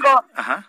Sí, perdón. La única información que tenemos, Manuel, es que en este momento estarían haciendo las investigaciones en esta empresa. Bueno, estamos al tanto. Muchas gracias, Dani. Estamos pendientes. Buenas tardes. Buenas tardes, Daniela García, corresponsal allá en Nuevo León. Eh, escuche usted, de acuerdo con el informe presentado hoy lunes por la Red por los Derechos de la Infancia en México, Redim, durante el pasado 2021 se reportaron a diario 14 personas de 0 a 17 años como desaparecidas en México. Así. en la línea telefónica eh, está Tania Ramírez, directora de la Redim. ¿Cómo estás, Tania? Gusto saludarte, como siempre. ¿Qué tal, Manuel? Un gusto también. Buenas noches. Buenas noches. Se da a presentar este informe. Eh, ¿Qué actualización eh, 14 personas, estamos hablando de cifras alarmantes. ¿Cómo va la situación actualizada? Bien, pues mira, primero decir que esta información que presentamos el día de hoy eh, corresponde a un informe que le hicimos llegar en su momento en el mes de noviembre a el Comité contra las Desapariciones Forzadas de Naciones Unidas, que ustedes saben que visitó nuestro país en el mes de noviembre. Eh, la semana pasada, este comité presentó su informe sobre México haciendo una serie de recomendaciones y pudimos observar eh, positivamente, claro, que el tema de la niñez desaparecida es recogida dentro de las preocupaciones de, em, de este informe del comité. Eh, queremos por eso ampliar esa, esa buena recepción a la preocupación que en este país ya existe sobre la desaparición forzada de personas para lograr que todas las personas servidoras públicas del Estado mexicano tengan una respuesta positiva a la gravedad de estos datos que estamos viendo. Efectivamente, son 14 eh, reportes cada día de un niño o niña como desaparecida durante el 2021.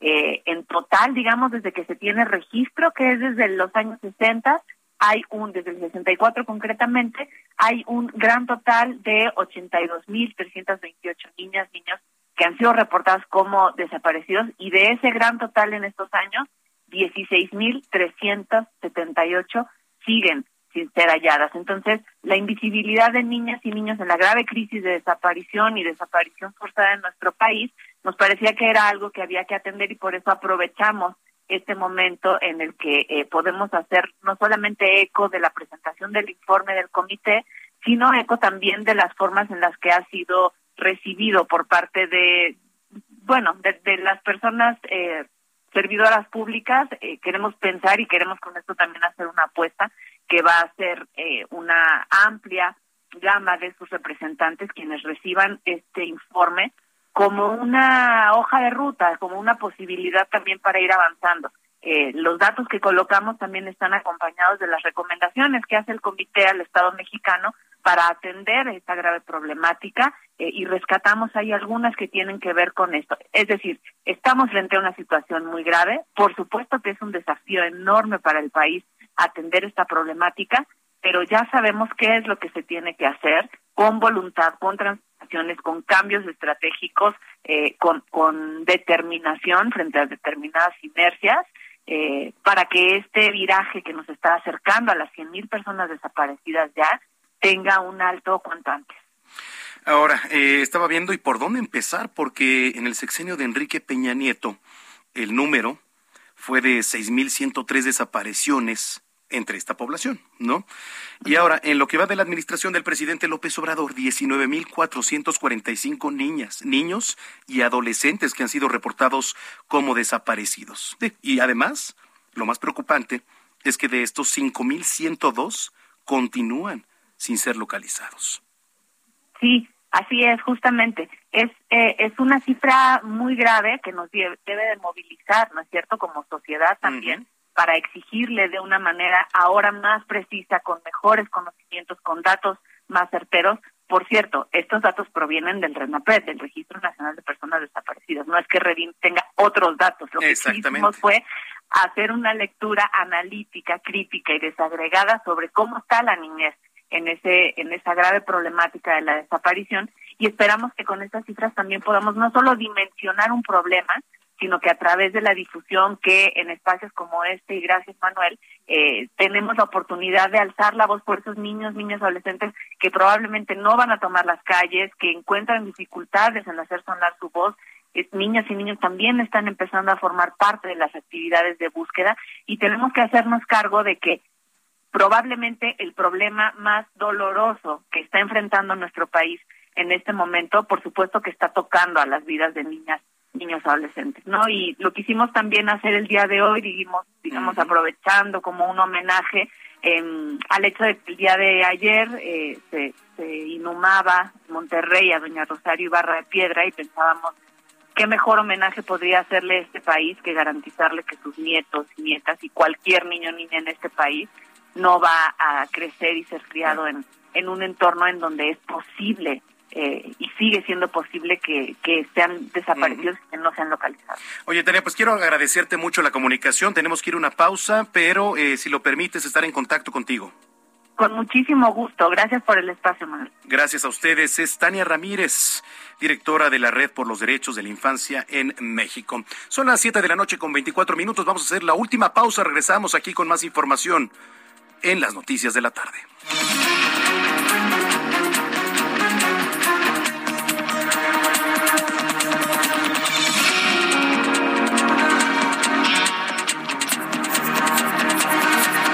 A Jesús Martín Mendoza con las noticias de la tarde por Heraldo Radio, una estación de Heraldo Media Group. Heraldo Radio, la HCL se comparte, se ve y ahora también se escucha.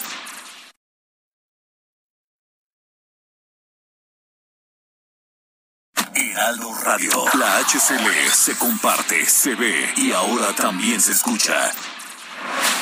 Escucha las noticias de la tarde con Jesús Martín Mendoza. Regresamos.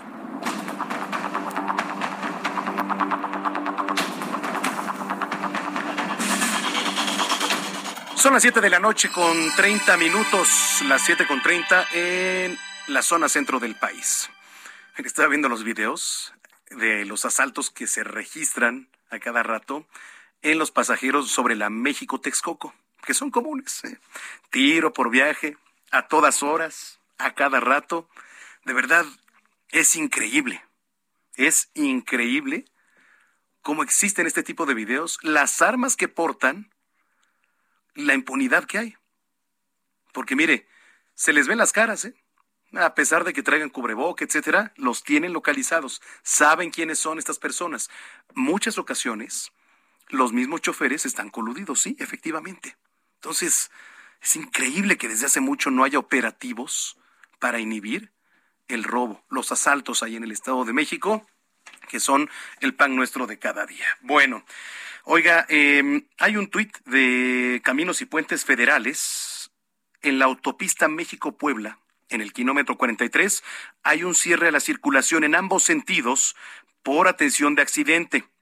Hay un choque por em, alcance e incendio de vehículos. Así que bueno, por seguridad de los usuarios se cierra la plaza de cobro de San Marcos en dirección a Puebla. Así que tome sus precauciones. De hecho, eh, estamos aquí actualizando Estamos actualizando los tweets. Dice otro, mm, cierre en la autopista México-Puebla a la altura del kilómetro 43 por accidente, en el que aparentemente un tráiler impacta un camión de pasajeros. Híjole, las imágenes son de verdad escandalosas, ¿eh? Son escandalosas. Ahí está ya. Está circulando también en las redes sociales. Mm, les estoy dando retweet en este momento. Los pueden seguir en arroba samacón al aire. Dicen por acá, a través de los de ustedes los usuarios, que hacen favor de subir estos videos a las redes, dice, un tráiler y al menos un autobús se vieron involucrados en aparatoso accidente a la altura del kilómetro 42 de la autopista México-Puebla.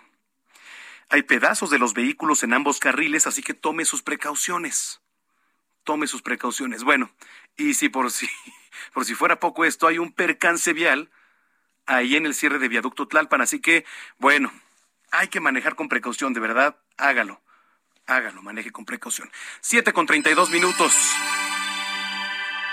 Durante la pandemia, pequeños negocios recurrieron al financiamiento para continuar adelante. Vaya que si se vieron afectados. Eh, ¿Cómo se les apoyó? ¿Cómo se está ayudando a estos negocios? Además, ahora en lo que tiene que ver en el avance de la digitalización que permitirá llegar a más mexicanos, apoyar el tema de la inclusión financiera, ¿no? Que aún es marginal en nuestro país, por supuesto que es marginal el uso de la tecnología. En la línea telefónica tengo a David Romero, presidente de la Asociación Mexicana de Sociedades Financieras Populares. David, gracias por platicar con nosotros. ¿Qué tal? Buenas noches. Gusto saludarte, Manuel, y saludos a todo tu auditorio. Gracias. ¿Cómo empezar a abordar este tema? Vaya que si se vieron afectados muchos de los negocios, pero sobre todo, como poníamos en contexto, eh, los pequeños negocios. Eh, me parece que esta eh,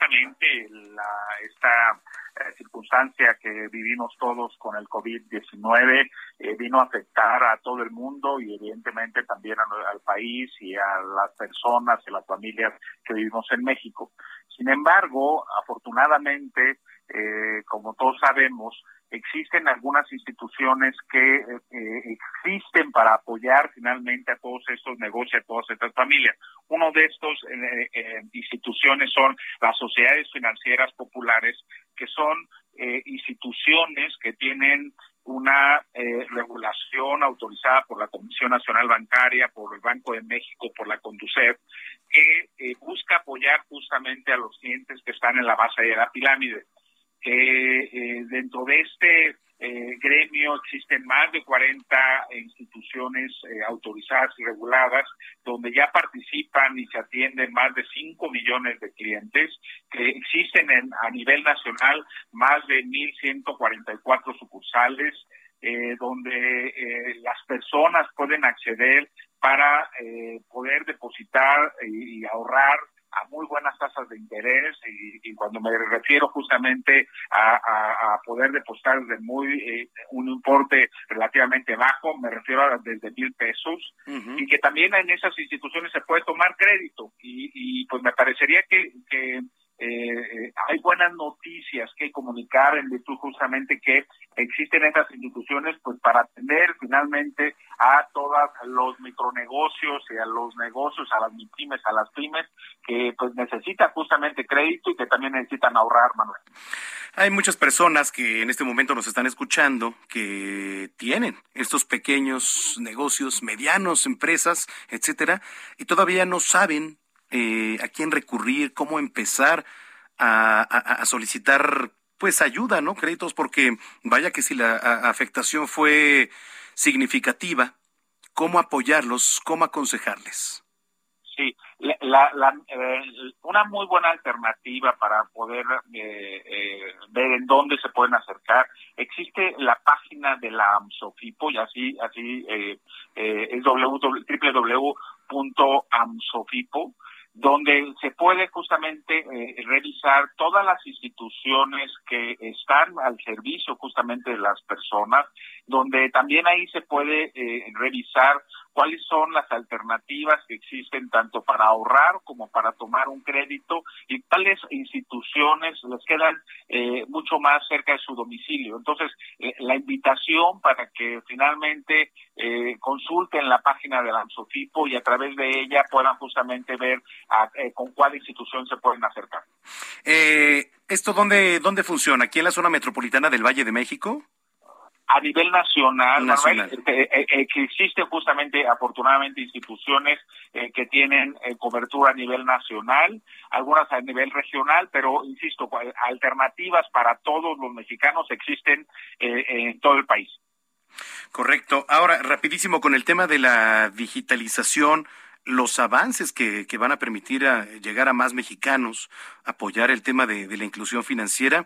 ¿Cómo abordarlo desde, desde tu perspectiva? Bueno, me parece que eh, hay que estar conscientes que hoy eh, la realidad que, en la que vivimos eh, nos exige para que los servicios y la solución a los productos que se tienen, eh, se pueda justamente tener acceso de, la manera tradicional, dicho también a través de una sucursal, a través de un ejecutivo que los atienda en el cara a cara y esos servicios evidentemente se tienen. Sin embargo, hoy gracias a la tecnología que existe, hay, existen vehículos a través de los cuales se puede justamente tener acceso a todos estos servicios financieros desde la comodidad de su negocio y también justamente de su casa para el caso de las familias. Entonces, lo que eh, eh, se está haciendo en todo el gremio es haciendo inversiones muy importantes para lo que se le llama la omnicanalidad o que tenga eh, las personas acceso de, diferente forma a los servicios financieros es algo que, no, que nos viene ocupando desde hace ya eh, algunos años. Y eso da la oportunidad para que las personas puedan tener acceso, insisto, como una sucursal o un ejecutivo, pero también desde el teléfono celular, desde una página web, a través del, de una llamada telefónica, eh, eh, de las redes sociales, en fin, eh, existen ya hoy muchas alternativas y eso es justamente lo que queremos hacer, es estar más cerca justamente de los clientes utilizando la tecnología para que esta era digital también nos ayude a la inclusión financiera que todos necesitamos en nuestro país. Claro, David, ¿alguna red social, la página, la puedes repetir, por favor? Sí, es www.amsofipo. Amsofipo, así, así como, como suena, entonces, Amsofipo, perfecto. Bueno, pues eh, te agradezco mucho que hayas tomado la comunicación, David. Con mucho gusto. Un abrazo a todos y que tengan buena tarde. Gracias. Igualmente, David Romero, presidente de la Asociación Mexicana de Sociedades Financieras Populares, que es la AMSOFIPO. Oiga, actualización de lo que ocurre en la México-Puebla. Dice Protección Estatal de Puebla, extrema precauciones, hay cierre de la autopista México-Puebla en el kilómetro 43 por un accidente vial. Desviación de la circulación eh, en dirección aquí a la Ciudad de México por la carretera federal Río Frío hacia Puebla. No hay paso en la caseta de San Marcos, así que ya se está trabajando caminos y puentes federales y también eh, pues eh, todas las autoridades que tienen que ver para protección civil. Esto, le repito, lo emite el gobierno de Puebla. Ya son las 7 de la noche con 39 minutos en el tiempo del centro. Saludos a los que nos escuchan allá en Tamaulipas. Fíjese, el saldo rojo durante la primera semana de vacaciones en Tamaulipas arrojó la pérdida de ocho personas. Ocho personas fallecidas. Cinco de ellos en accidentes carreteros, tres más que se ahogaron, Pedro Granados, coordinador estatal de protección civil en la entidad, señaló que aunque la cifra de personas que murieron en este periodo de, descanso es menor que la registrada del año anterior, de cualquier manera, pues sí, evidentemente son números que se lamentan. Indicó que en general es una cifra menor en el caso de todos estos incidentes en la base a la gran cantidad de lo que tiene que ver con la afluencia turística que poco a poco se va ya retomando en su mayoría en los cinco días de, lo que fue miércoles a domingo de Semana Santa. Dijo que en el caso de, personas fallecidas en accidentes carreteros, que fueron cinco los casos registrados. Entonces, bueno, ahora en lo que se refiere a las personas ahogadas, fueron tres. Uno en Río Bravo, otro en una alberca pública allá en Cruillas y uno más reportado este domingo, el día de ayer, en Playa Miramar. Dentro del despliegue de trabajo realizado en la primera semana de vacaciones, en el resumen de hasta el día de ayer en la noche, se atendieron 29 accidentes carreteros, se atendieron 81 lesionados ahí en el sitio, 32 personas trasladadas a hospitales. Así las cosas, esto le repito allá en Tamaulipas, 741. Vámonos a los deportes. Roberto San Germán, bastante actividad este fin de semana. Mi querido Manuel, pues sí hubo actividad en la Liga MX, recordando que también hay doble jornada y ya nada más nos quedaría el próximo fin de semana y la que sigue para terminar el torneo. Hubieron partidos interesantes y sobre todo lo que pasó con tus Chivas que le ganaron a Cruz Azul 1 a 0 en el Estadio Azteca un buen resultado para las Chivas que venían con una mala racha. Ya corrieron al director técnico Michele Año, lo platicamos en la semana. Cadena, primer partido, primer triunfo. Y pues todos están suspirando en las Chivas porque Matías Almeida dejó de ser entrenador del San José en la MLS y al parecer podría llegar a las Chivas. No se ha dicho nada, recordando que él tuvo problemas con Mauri Vergara, por eso salió de la institución. Y a ver qué sucede si es que Almeida llega al equipo del Guadalajara para la próxima temporada, recordando que ahorita pues será imposible que tomara el equipo pues con esta situación que se está viviendo. No sé si él lo quisiera tomar, si es que Chivas ahorita ya está en el repechaje o está en puestos de repechaje, si él lo quisiera hacer, ¿no? Pero habrá que esperar en las próximas, en los próximos días qué resolución se tiene, si es que el señor Vergara Mauri quiere tenerlo o Ricardo Peláez, yo creo que ha de haber alguna plática por ahí pendiente y ya sabremos, te digo que ya pronto, si es que Matías Almeida regresa al rebaño sagrado como su pastor, la gente lo extraña. En la MLS le fue muy mal, ¿eh? Pésimo con el equipo de San José.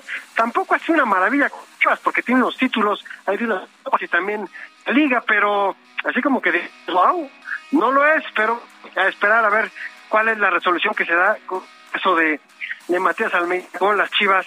Y pues el granito, ahora sí que la sea, el frijolito en el arroz, pues fue la de lo que se vivió antes con los aficionados de las Chivas, donde estaban los once, donde hicieron desmanes, atrás por las barras, porque no son grupos de animación, a ver qué hace Ariola con esta situación, y también hubo algunos con el Estadio Azteca en el entre las Chivas y el equipo de Cruz Azul, en donde las Chivas pues sacaron el triunfo, mi querido amigo, y pues los primeros cuatro ya sabemos quiénes son, Tigres, Puebla y Monterrey. Esos cuatro hasta el momento están de forma directa a la liguilla y recordando que ya del 4 al 12 pues tienen posibilidades para calificar al famoso repechaje para que salgan de ahí los otros cuatro equipos con los cuales se podría completar lo que sería la liguilla del fútbol mexicano. Ya está Pumas en séptimo, América ya está en octavo, y recordando, como te lo dije hace unos instantes, que tenemos doble jornada martes y miércoles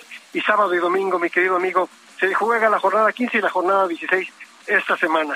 Esta semana, sí, por cierto que tuvimos la oportunidad de estar ahí el, el día sábado en el Estadio Azteca. Muy padre, la verdad es que ya tenía rato que, que no me daba una vuelta al Coloso de Santa Úrsula. Muy padre, la verdad, agradeciendo a toda la gente que, hizo favor ahí de, de, invitarnos, uno de los palcos muy, muy padres que se ven ahí del, del Estadio Azteca. Y bueno, pues apenitas, ¿eh? Como dices, apenitas el, el Chivas sacó el, el, triunfo y además pues bastante actividad en materia deportiva para los que nos quedamos aquí en, en la capital, así, a, a, descansar un rato, pero pues a disfrutar de las actividades deportivas del fin de semana. Hubo el cierre de la Interliga también en el BES, ya ahorita te, te platico un poco cómo estuvo, pero entonces se juega doble jornada esta semana. Exactamente, esta jornada martes y miércoles y sábado y domingo se jugará la fecha 15 y la fecha 16 y quedándonos la próxima semana la fecha 17 y con eso se cierra el torneo mexicano de clausura 2022 para ver quiénes llegan ya a la liguilla y, y quiénes quedan fuera ya de cualquier aspiración por el título del torneo mexicano. Hoy una nota que hoy pues llamó la atención fue la muerte del mellizo de Cristiano Ronaldo. Desgraciadamente su esposa Georgina y él en octubre habían eh, comentado que iban a ser papás a la niña la pudieron salvar, al niño no. Y hoy en las redes sociales Cristiano Ronaldo lo comentó, que tiene un ángel en el cielo que los va a cuidar que estaba muy triste y que por favor respetaran el duelo que tiene la familia de Cristiano Ronaldo en estos momentos por la muerte de su hijo que acababa de nacer. Sí, estuvimos viendo la, la nota en, en los medios de comunicación, pues lamentable, ¿no? Lamentable lo que ha ocurrido ahí con el hijo de Cristiano Ronaldo. Exactamente, mi querido amigo. Lo que tenemos eh, yo, por lo menos, en esta parte de los deportes, ¿no, amigo? Correcto. Sí, te platicaba que, digo, eh, a pesar de todo, esta pues semana fue bastante intensa, bueno, ya la semana que, que transcurrió en materia deportiva, además de que todos los viernes hay lucha, que nos lanzamos el viernes, luego el sábado, además del BASE, también fuimos al, al, fútbol, el domingo volvimos a ir al BASE, que por cierto agradecemos ahí al, a los Diablos Rojos todas las atenciones que tuvieron con nosotros, y, y, muchísimas gracias, gracias por, por todo lo que, lo, lo, lo que han hecho. Pues qué bueno, qué bueno que te invitaron y que estuviste ahí en las interligas. Así es. Que por cierto, esta semana ya arranca la, la Liga Mexicana de Béisbol. Sí, el jueves, ¿no? El jueves. El Playball, ¿no? El jueves, el jueves se canta la voz de Playball. ¿Y qué va a ser la guerra civil otra vez o cuál va a ser inaugural? no, el inaugural va a los Diablos Rojos del México Ah, contra Tijuana, los ¿no? Toros de Tijuana, allá ¿El en, campeón? en la ciudad fronteriza, así es. Campeón, ¿no? Los toros. Campeones los, los Toros de Tijuana que aquí estuvieron también. Perfecto, señor, pues ya estaremos muy al pendiente, mi querido amigo. Bueno, pues gracias, muchísimas gracias. Gracias a ti, mi querido amigo, y estamos en contacto. Que pases muy buenas noches y a todos muy buena semana. Igualmente para ti, redes sociales, Robert. Twitter e Instagram, Roberto San Germán, arroba R San Germán, amigo. Gracias, Robert. Gracias a ti, cuídate mucho. Suerte. Igualmente, bueno, le estábamos platicando y actualizando lo que tuvo que ver con el choque de un tráiler con un autobús de pasajeros que se suscitó la tarde de este lunes en la autopista México-Puebla, sin que hasta el momento se tenga algún tipo de cifra de personas heridas o fallecidas. José Ríos, corresponsal allá en el Estado de México, adelante.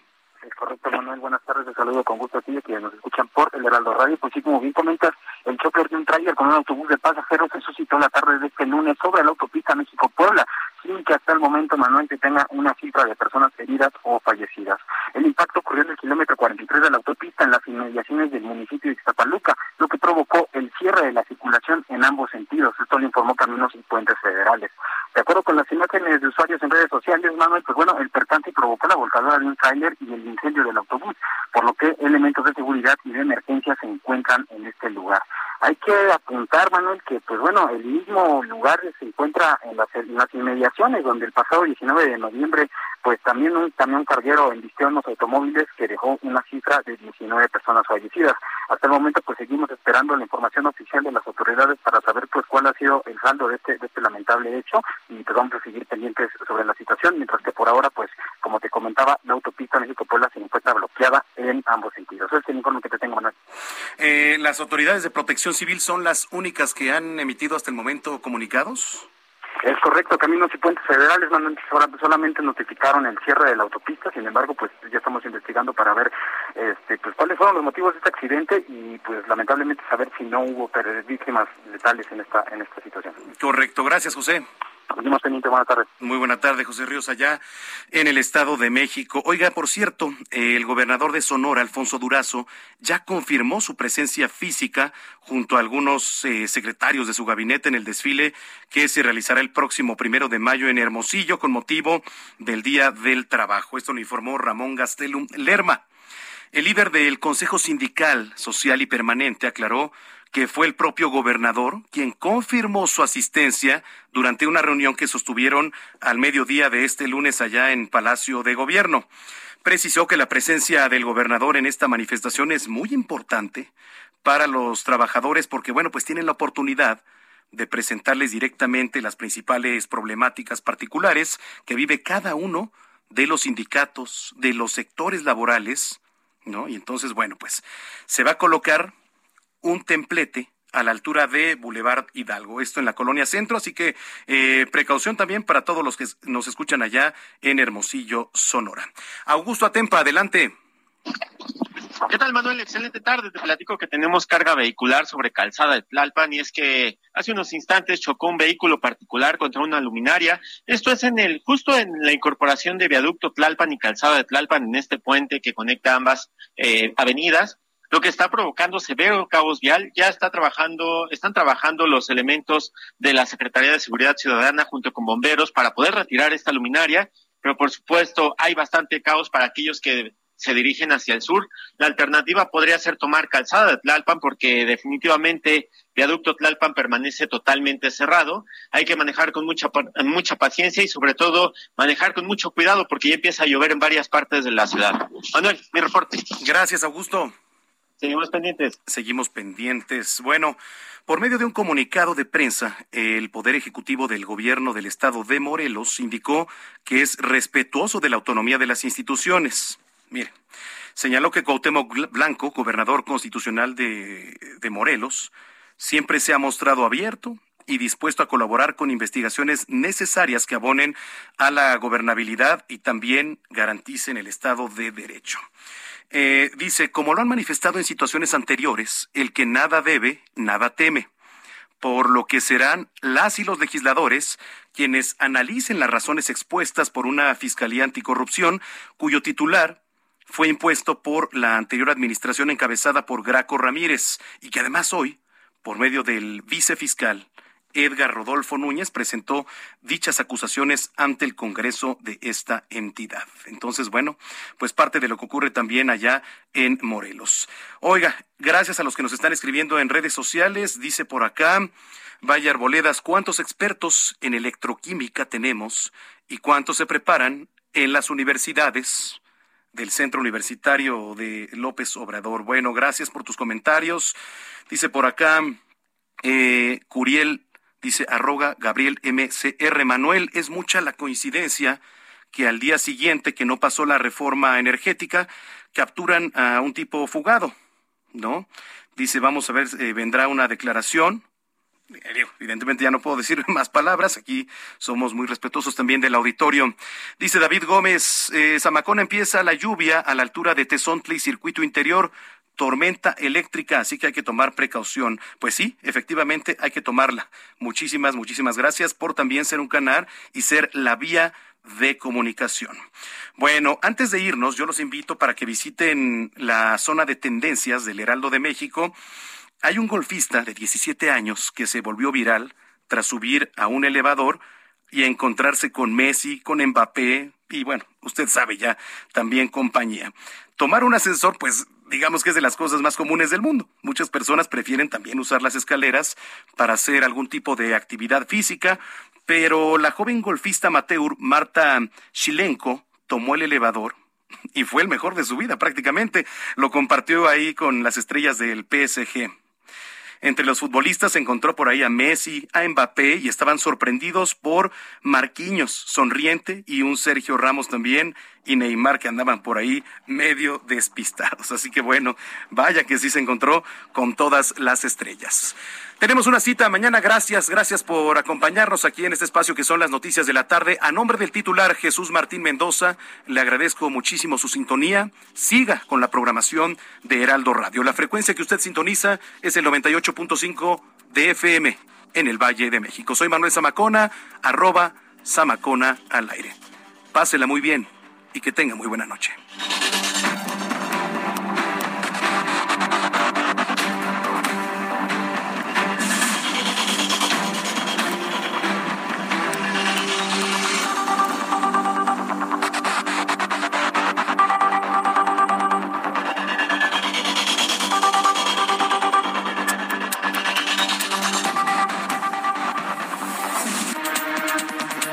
Esto fue las noticias de la tarde con Jesús Martín Mendoza. Heraldo Radio 98.5 FM, una estación de Heraldo Media Group, transmitiendo desde Avenida Insurgente Sur 1271, Torre Carrachi, con 100.000 watts de potencia radiada. When you make decisions for your company, you look for the no-brainers. And if you have a lot of mailing to do, Stamps.com is the ultimate no brainer. It streamlines your processes to make your business more efficient, which makes you less busy. Mail checks, invoices, legal documents, and everything you need to keep your business running with Stamps.com. Seamlessly connect with every major marketplace and shopping cart. Schedule package pickups and see your cheapest and fastest shipping options from different carriers with rates up to 89% off USPS and UPS rates. And with the Stamps.com mobile app, you can take care of mailing and shipping wherever you are. Make the same no-brainer decision as over 1 million other businesses with Stamps.com. Sign up with Code PROGRAM for a four-week trial, plus free postage and a free digital scale. No long-term commitments or contracts. That's Stamps.com. Code PROGRAM.